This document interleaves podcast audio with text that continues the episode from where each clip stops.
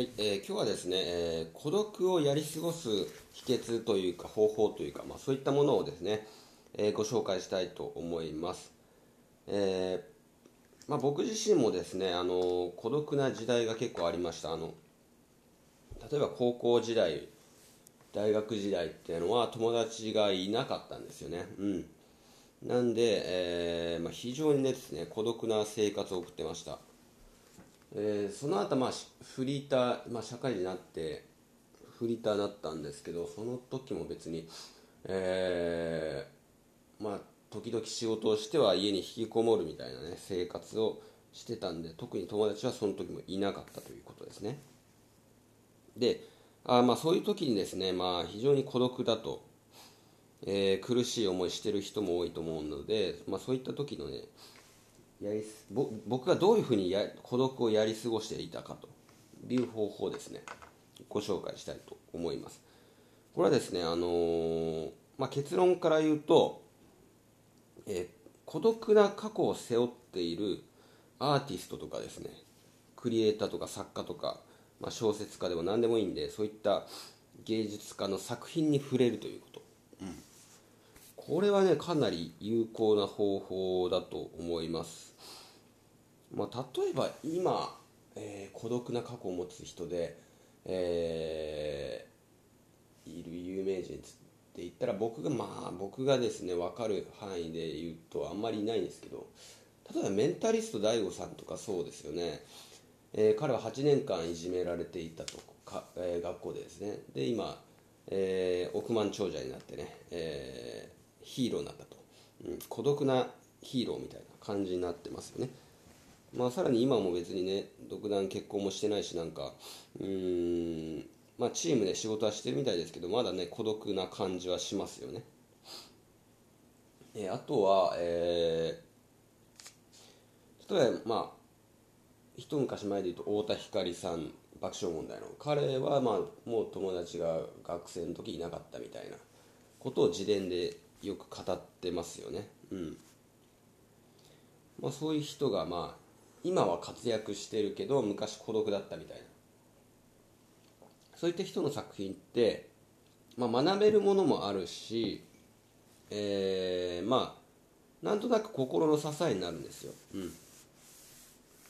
なので、まあ、なかなかいいんじゃないかなということ。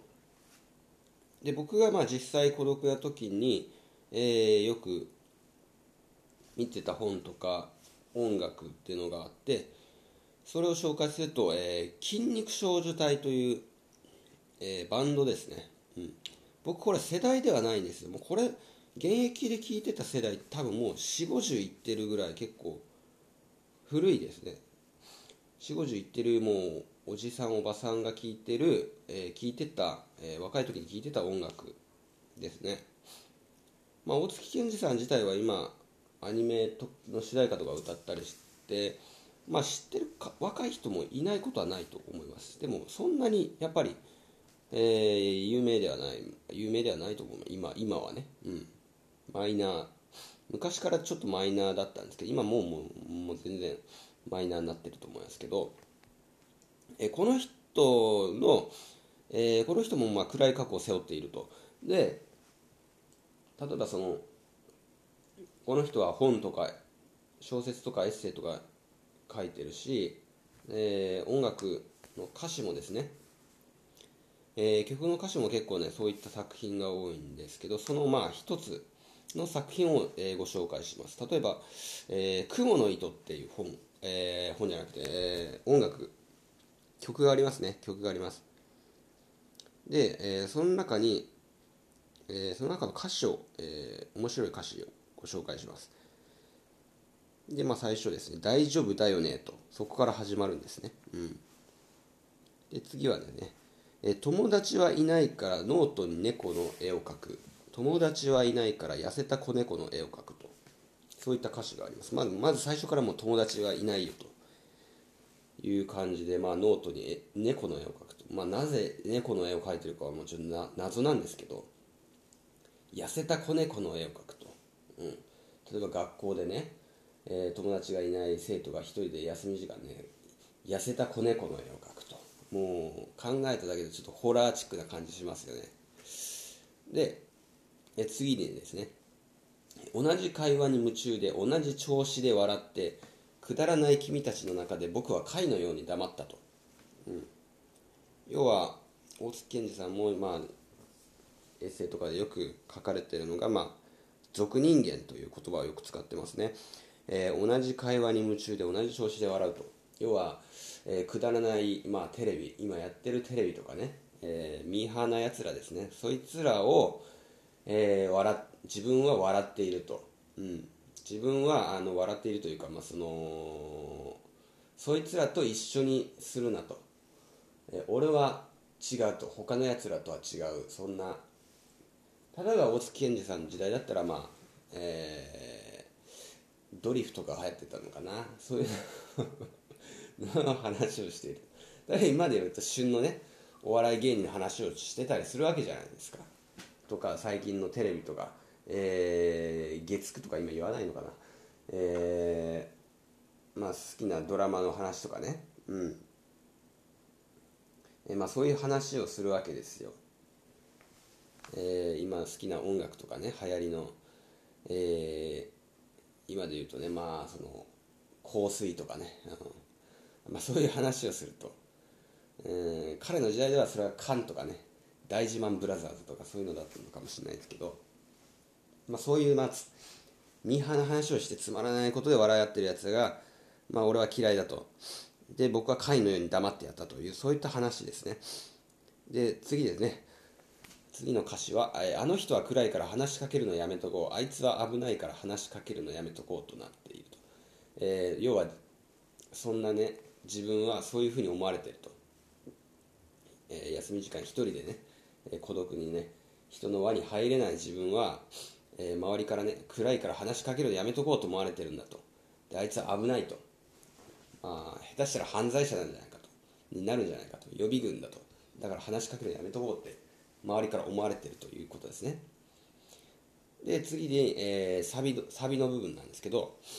えー、雲の糸が降りてきたら僕は誰よりも早く登ろう。僕の姿が消えた時みんな初めて僕の姿に気づくのさ、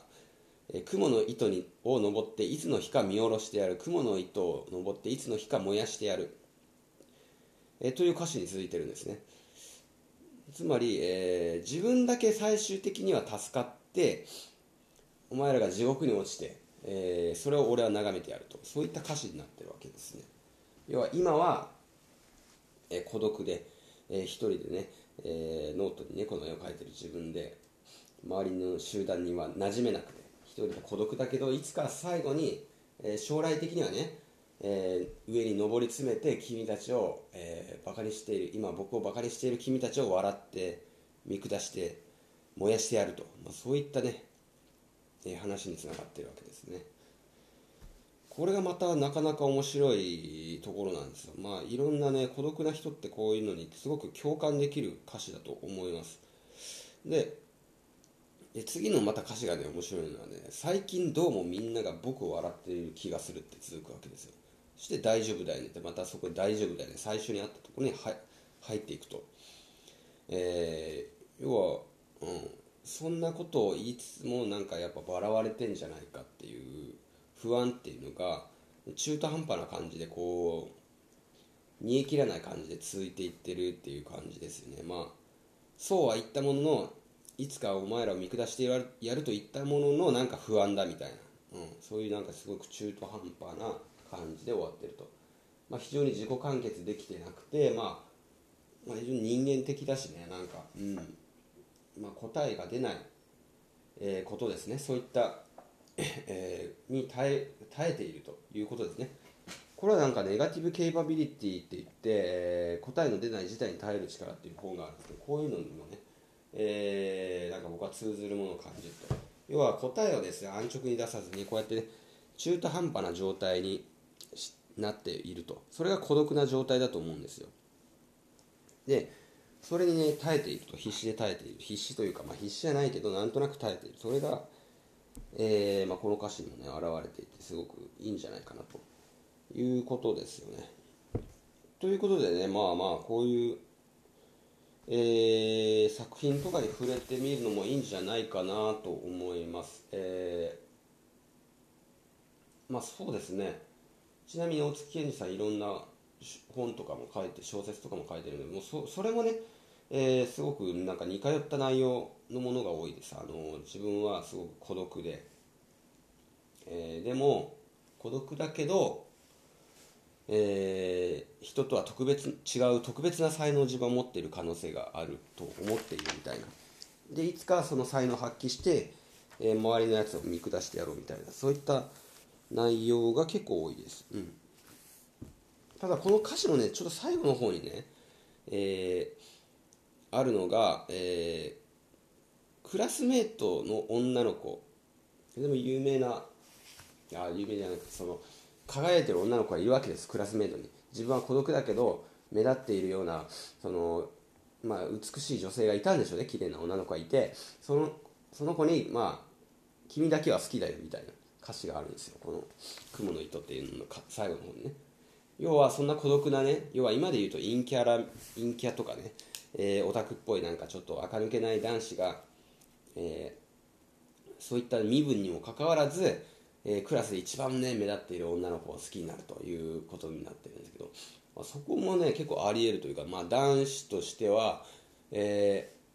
目立たなくてモテないくせになんかやっぱ好きな子っていうのはね可愛い子っていうのはやっぱ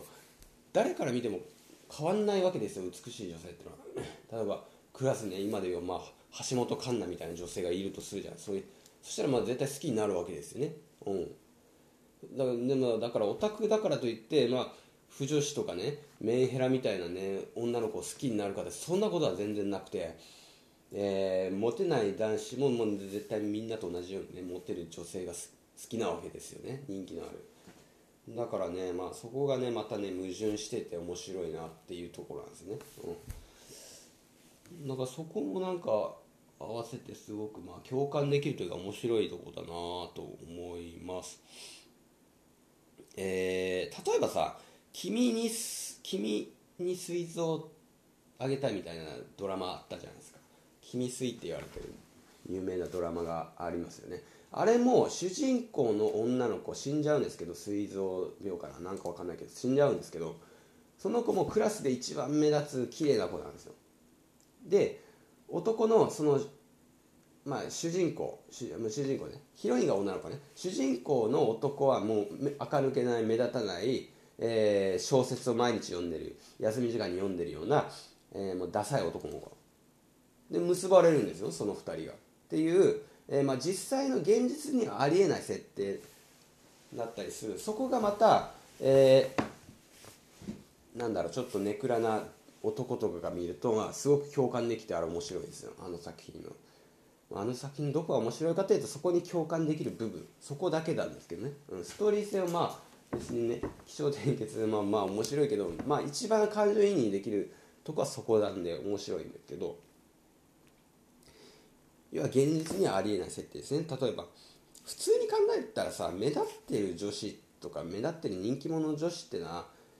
同じように目立ってるさ面白いとかスポーツマンとかさそういう男子とくっつくのが普通なんですよ。基本的にね。うん。それが目立っているクラスで目立ってるね。女の子が一番目立たないね。なんか陰キャラで休み時間小説読んでるやつと付き合うみたいな交際するみたいなね。そういったのが面白いですね。やっぱそういった非現実的なところになんかそのもう妄想みたいなね、うん、そういうのが入ってくると面白いみたいなね。そういうのがあるというところでね今日の話は終わりたいと思います。ありがとうございました。